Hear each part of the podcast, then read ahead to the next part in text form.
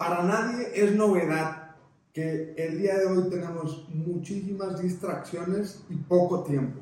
Entonces, te voy a decir qué herramienta nos ha servido a nosotros como empresa y a mí de forma personal desde hace muchos años para evitar errores y para optimizar también los procesos que tenemos.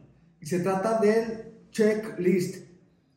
Tú podrías pensar que es algo muy sencillo, pero para todos los procesos más complejos que se utilizan en el mundo, a nivel médico con los doctores, a nivel, por ejemplo, de pilotos de avión, eh, todos los procesos más complejos están compuestos por una serie de checklists para evitar cometer errores que a veces nos pueden llevar hasta la muerte, ¿no? Entonces, se trata de ser más productivo con menos errores, con una herramienta sencilla.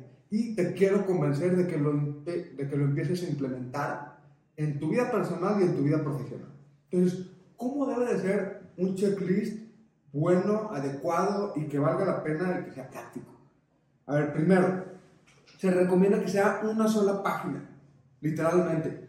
Ya sea que lo tengas en alguna aplicación o que lo tengas de manera digital en tu computadora, en tu, en tu teléfono, o bien que lo tengas literalmente impreso. ¿Sí? Entonces se recomienda que sea una sola página porque si no te puedes volver loco con una cantidad infinita de incisos que debes de tener. Pero debe ser también una lista de verificación en donde debe estar acomodada también por prioridades. Y eso es algo súper importante. Hay que considerar que se trata de que ese checklist lo hagas muchas veces. Cada vez que tengas tal cosa, tal evento, tal este, salida, tal viaje, lo que sea, ¿no? Eso implica que lo puedes ir ajustando, que lo puedes ir mejorando, que lo puedes ir cambiando y que incluso también puedes hacer anotaciones para el futuro. Por otro lado, tiene que estar alineado al objetivo puntual de esa labor.